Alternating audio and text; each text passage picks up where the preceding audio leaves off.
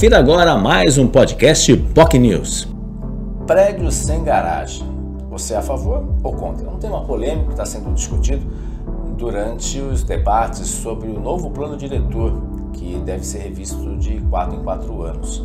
E esse novo assunto vai ser objeto, inclusive, de audiência pública que acontece na próxima quarta-feira, a primeira das audiências públicas, na próxima quarta-feira, na Câmara Municipal de Santos. Nessa terça, vai ter uma discussão importante também, só que na própria Secretaria de Planejamento, às 18 horas. Quem quiser participar, basta comparecer ali na Secretaria de Planejamento, no centro de Santos, ao lado da Prefeitura.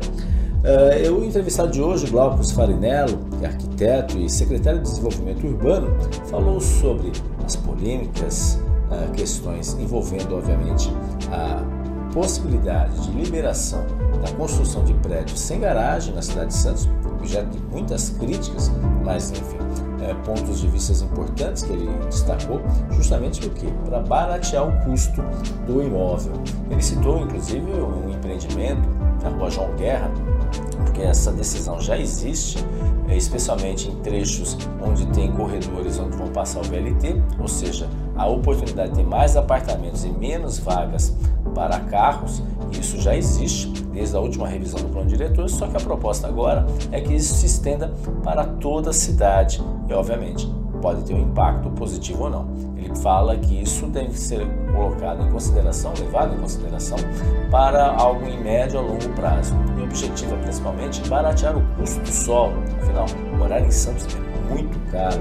E quando você tem uma questão ausência de vagas na garagem, a tendência é baratear o custo desses imóveis. E é claro, isso pode ter um impacto positivo para a vinda e até a permanência de pessoas que moram em Santos, mas infelizmente, em razão da elevação dos custos, têm que mudar para os municípios vizinhos, ampliando inclusive os gastos com transporte público e aumentando a demanda regional de transporte público.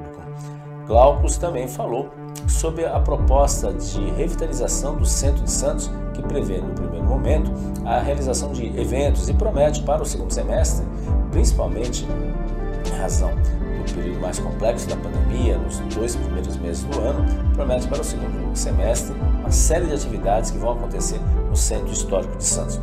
Colocou também a proposta de revitalização do mercado municipal, cuja licitação está em processo de discussão e prevê investimentos de 20 milhões de reais naquela região importante, onde, aliás, vai passar o VLT também.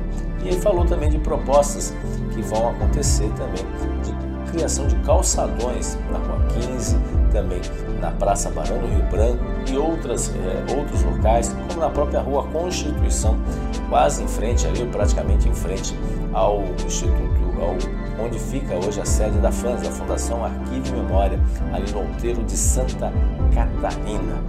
Também falou sobre a proposta do governo federal, do PDZ, que é o Plano de Desenvolvimento é, Regional aí para possível desestatização do Porto de Santos, que ampliou a área de 8 para 15,5 km inclusive áreas na área continental, e realmente destacou que infelizmente a prefeitura de Santos sequer foi informada, sequer foi consultada para essa expansão da área, futura área de expansão do Porto de Santos, o que obviamente necessita maior aprofundamento. Falou também sobre o túnel entre Santos e Guarujá e também o provável túnel entre Santos e a área de, da Zona Noroeste e a área de, da Zona Leste, pegando justamente o bairro da Vila São Jorge, na Zona Noroeste, e no Marapé, a Zona Leste, esse sim, que deverá ser mais impactado em razão desse possível túnel. Lembrando que os dois estão previstos nesse projeto de desestatização do Porto Santista.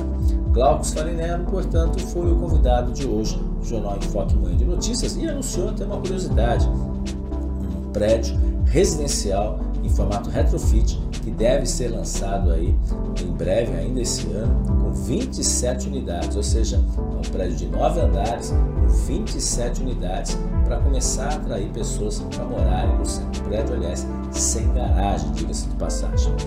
Quem quiser acompanhar o programa pode assistir no nosso Facebook, facebook.com.br no nosso canal no YouTube, é importante também você se inscrever, youtube.com.br BocNewsTV e, é claro, também no nosso site, bocnews.com. Tenham todos um ótimo dia e até amanhã. Tchau, tchau.